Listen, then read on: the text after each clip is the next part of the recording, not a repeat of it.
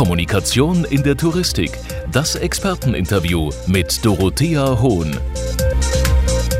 Das Kommunizieren über die Social-Media-Kanäle und die Zusammenarbeit mit Influencern sind mittlerweile ganz selbstverständlich Teil der PR-Arbeit von Agenturen in der Reisebranche geworden. Wie können diese Kanäle gerade jetzt effektiv genutzt werden, um über aktuelle Entwicklungen zu informieren?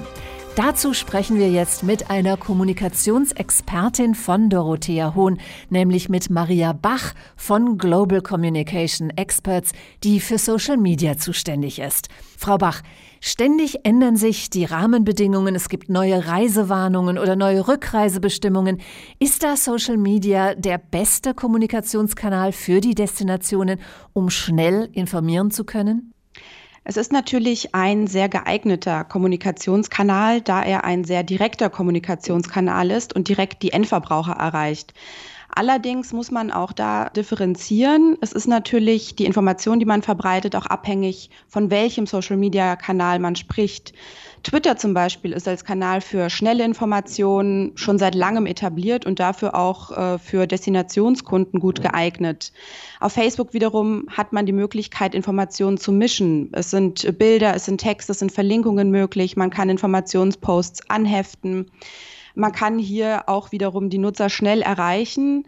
Instagram dagegen hat eben den klaren Fokus auf Bild, Bewegtbild und eignet sich eher als Inspirationsmedium für unsere Kunden, denn als reines Informationsmedium im Vergleich zu Twitter jetzt zum Beispiel. Bei so vielen Möglichkeiten nutzen Ihre Kunden denn die Social-Media-Kanäle auch darüber hinaus? Also jetzt zum Beispiel, um zu zeigen, wie Maßnahmen für einen sicheren Aufenthalt vor Ort umgesetzt werden. Haben Sie da vielleicht Beispiele für uns? Also jetzt, wo die Maßnahmen in den einzelnen Regionen mehr oder weniger feststehen und sich ein neuer, einigermaßen normaler Alltag bildet, wird es auch Teil unserer Kommunikation werden, mehr und mehr in den sozialen Medien darüber zu informieren. Wir wollen aber auch nicht das Bild einer Ausnahmesituation vermitteln, sondern vor allem Kanäle wie Instagram und Facebook dafür nutzen, um die Fans und die Follower zu inspirieren, um sie zum Träumen zu bringen, insbesondere eben was Destinationen betrifft, die aktuell wegen der bestehenden Beschränkungen nicht bereist werden können. Bei Kunden, vor allem in Deutschland, aber auch im europäischen Raum, wo Reisen jetzt wieder mehr möglich sind, geht es auch um die Neuigkeiten und das Angebot vor Ort, konkrete Informationen für einen Aufenthalt, die eben mit an die Hand geben zu können. Worauf muss man denn bei diesem Informationsweg jetzt ganz besonders achten? Und wie können gerade Sie als Agentur Ihre Kunden dabei unterstützen?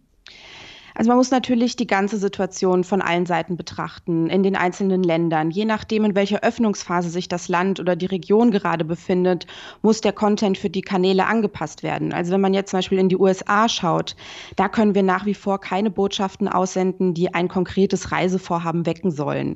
Das bringt äh, auch von Fanseite Kritik ein. Also die Nutzer verfolgen ja auch die Nachrichten und sind informiert. Bei diesen Destinationen geht es weiterhin darum, Awareness für die Destination Destination an sich aufzubauen, die Reiselust der Fans am Leben zu erhalten, indem man sie virtuell an wunderschöne Orte mitnimmt. Dann stellen wir uns natürlich auch die Frage nach aktuellen Trends. Wie können wir die vielleicht für uns nutzen? Heutzutage, jetzt seit Corona, ist es natürlich äh, im Trend, virtuelle Events und Führungen zu veranstalten, äh, Webcams zu promoten, dass die Nutzer sich in einer virtuellen, digitalen Form in bestimmte Regionen transportieren können, um dort eben bestimmte Museen oder andere Sehenswürdigkeiten kennenzulernen. Ähm, also das ist ein großer Trend, den wir beobachten. Und dann ist natürlich ein sehr aufmerksames Community Management wichtig. Also wir schauen uns ganz genau an, wie die Nutzer auf bestimmte Arten von Posts reagieren. Was kommt denn gut an? Was kommt nicht gut an? Welches Feedback geben uns die Nutzer in den Kommentaren oder auch in den privaten Nachrichten? Wenn man das beobachtet, dann kann man ganz individuell auf den Kunden eingehen und auf die Nutzer eingehen und die Redaktionspläne anpassen. Das Urlaubsland Bali hat ja auch gerade unlängst für Aufsehen gesorgt, weil es mehr als 4400 Influencer eingeladen hat. Wie wichtig ist denn Ihrer Meinung nach, dass Influencer die Situation auch wirklich vor Ort erleben?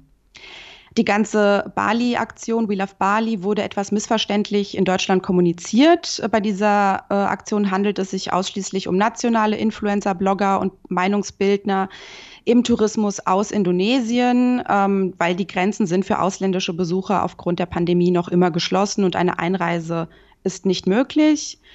Aber generell ist es natürlich sehr wichtig, dass Influencer und Blogger ein Reiseziel besuchen können, denn nur so können sie auch den Content erstellen, um ihre Kanäle zu füllen, von dem sie ja leben. Allen voran äh, Instagram mit Bildern und Videos von vor Ort. Das muss natürlich live präsentiert werden oder mit leichter Zeitversetzung präsentiert werden. Ähm, hinzu kommt, dass vor allem Blogs unter anderem auch für besondere Insider-Infos gelesen werden, also besondere Restaurantempfehlungen oder Fotospots, irgendwas, was ein bisschen abgelegen liegt. Ähm, also da schauen die Leute natürlich auch darauf, was ist besonders und was kriege ich nicht im Reiseführer zu lesen. Diese Informationen können Blogger und Influencer natürlich nur durch einen Besuch vor Ort sammeln und mit Bildern, Videos und Texten dann auch darstellen. Was würden Sie sagen, wie authentisch sind denn solche Reiseberichte von Influencern wirklich?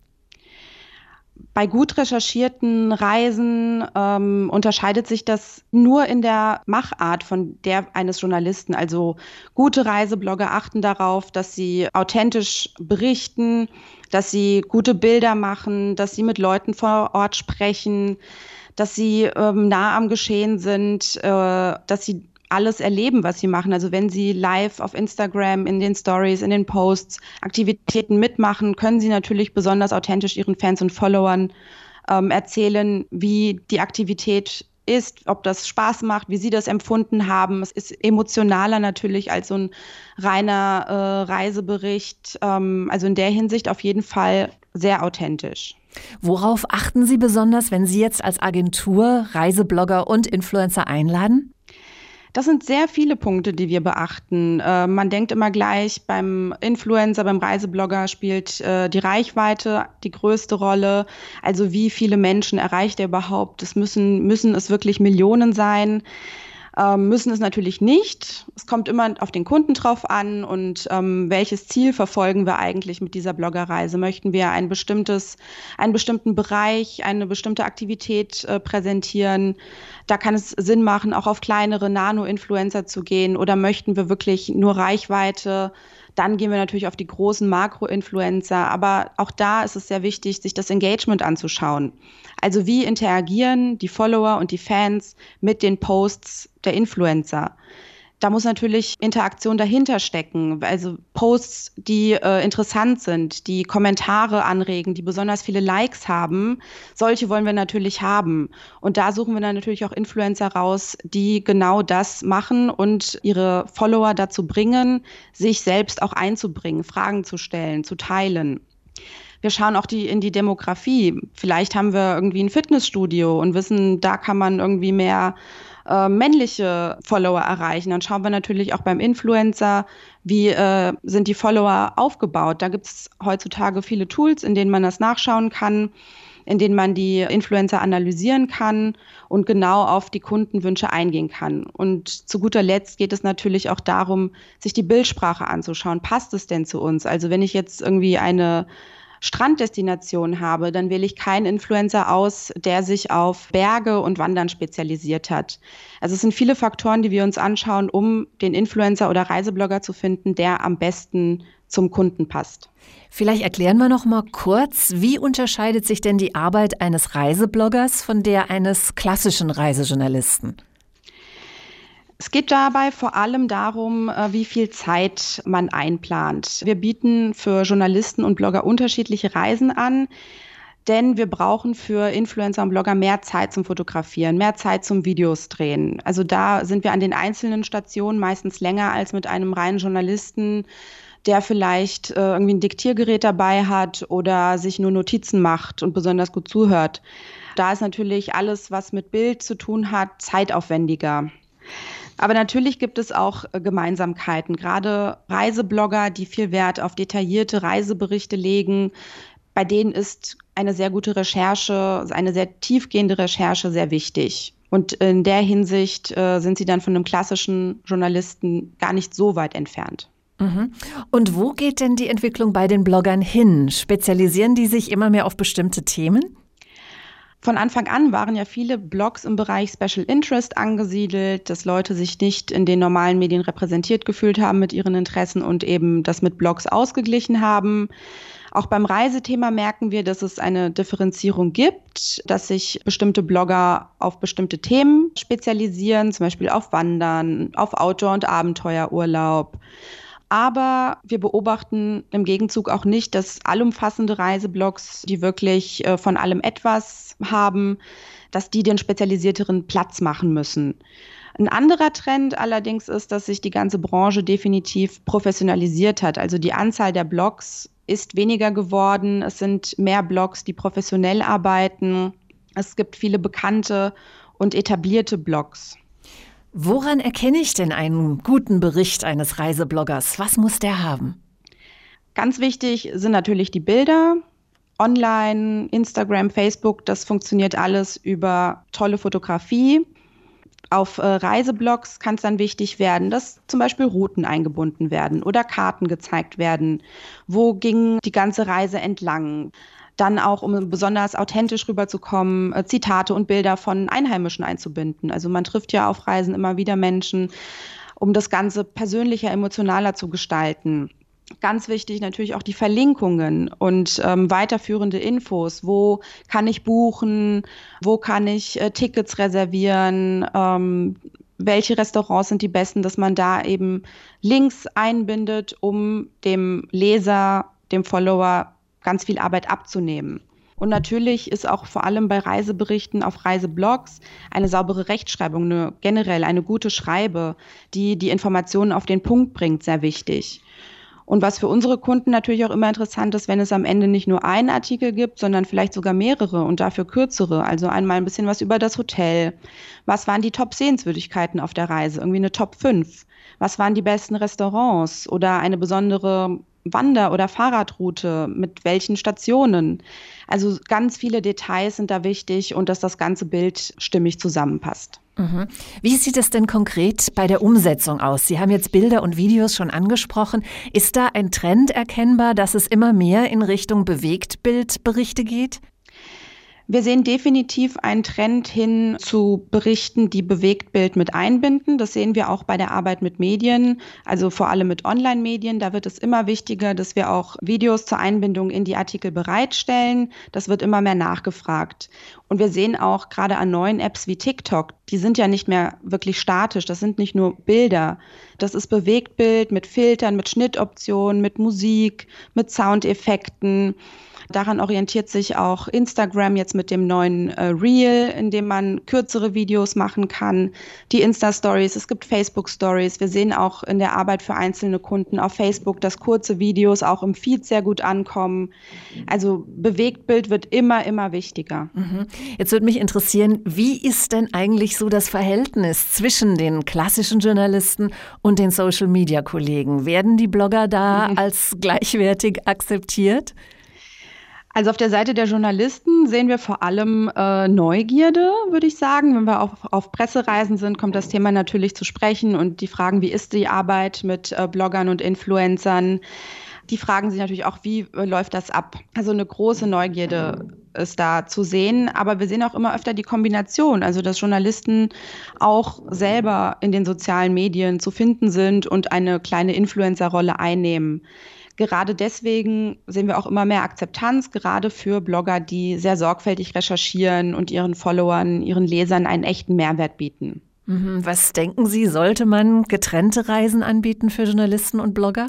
Ja, also das wir getrennte Reisen für Journalisten und Blogger anbieten, sagen wir allen unseren Kunden, weil es eben diese Unterschiede in der Arbeitsweise gibt. Journalisten haben, wie schon erwähnt, ein Diktiergerät dabei oder machen sich Notizen. Wir brauchen bei Bloggerreisen mehr Zeit für Bilder. Die einzelnen Stationen müssen ein bisschen entzerrt werden, dass da genug Zeit ist, um alles ins rechte Licht zu rücken, um Motive zu finden, um einfach dieses schöne Wort Instagrammability so im Trend, dass man das herstellt und diese Motive findet und eben auch für die Menschen, für Gesprächspartner Zeit lässt, dass auch die fotografiert werden können, dass Videos gemacht werden können. Also gerade der Zeitfaktor ist derjenige, wo wir sagen würden, das ist das Wichtigste wichtigste und Unterscheidungsmerkmal und der wichtigste Grund, aus dem wir Reisen für äh, Journalisten und Blogger trennen. Spüren Sie denn momentan, dass sich auch Influencer mit dem Reisen ein bisschen zurückhalten oder zumindest ihre Destinationsschwerpunkte verschieben? Wir merken auf jeden Fall, dass Influencer sich mit äh, dem Reisen zurückhalten. Durch die Reisebeschränkungen bleibt den meisten ja auch, vor allem was Fernreisen angeht, nichts anderes übrig, als zu Hause zu bleiben. Und solange das der Fall ist, werden sicherlich deutsche und soweit möglich auch europäische Reiseziele mehr in den Vordergrund rücken. Das hat sich schon im Sommer so ein bisschen herauskristallisiert. Und Urlaub im eigenen Land, also Urlaub in Deutschland, ist ja schon seit geraumer Zeit ein Trend und das wird sich, solange die Reisebeschränkungen noch so bestehen, auch noch verstärken sicherlich. Also vielleicht noch mal ganz kurz zusammengefasst, wie können Destinationen die Kommunikationsmöglichkeiten von Social Media in der momentanen Situation am besten nutzen? Also als praktische Tipps würden wir da auf jeden Fall mit auf den Weg geben, dass es Kontinuität weiterhin gibt die Menschen haben vor allem äh, im Frühjahr, in der Zeit, als wir alle wirklich auch noch mehr zu Hause waren als jetzt vielleicht, auch mehr Zeit online verbracht, da es weniger Live-Unterhaltung gab. Also es ist eine große Chance für weitere Awareness-Bildung. Denn gerade auch in Krisenzeiten möchten die Menschen inspiriert werden und zumindest gedanklich in traumhafte Orte entführt werden dann ist es ganz wichtig, die Situation immer zu beobachten, immer auf dem neuesten Stand zu sein, um ganz schnell reagieren zu können. Aber auf jeden Fall würden wir immer empfehlen, weiter zu kommunizieren und den Followern, den Fans im Gedächtnis zu bleiben, zu informieren, soweit möglich und einfach Inspiration zu geben in ferne Orte, weil irgendwann werden wir auch wieder reisen. Und da können wir uns jetzt nicht verstecken und sagen, geht jetzt nicht, machen wir nicht. Wir haben tolle Bilder von unseren Kunden und da lohnt es sich, die auch den Leuten zu präsentieren. Das ist ein schöner Schluss. Vielen Dank, Maria Bach, für diese spannenden Einblicke in die Social-Media-Welt. Und bei unserem nächsten Thema dreht sich dann alles um die Frage, warum es gerade jetzt so wichtig ist, weiterhin Reiseinspirationen zu geben und wie man diese am besten für die Medien aufbereitet. Kommunikation in der Touristik. Dieser Podcast wird Ihnen präsentiert von Global Communication Experts.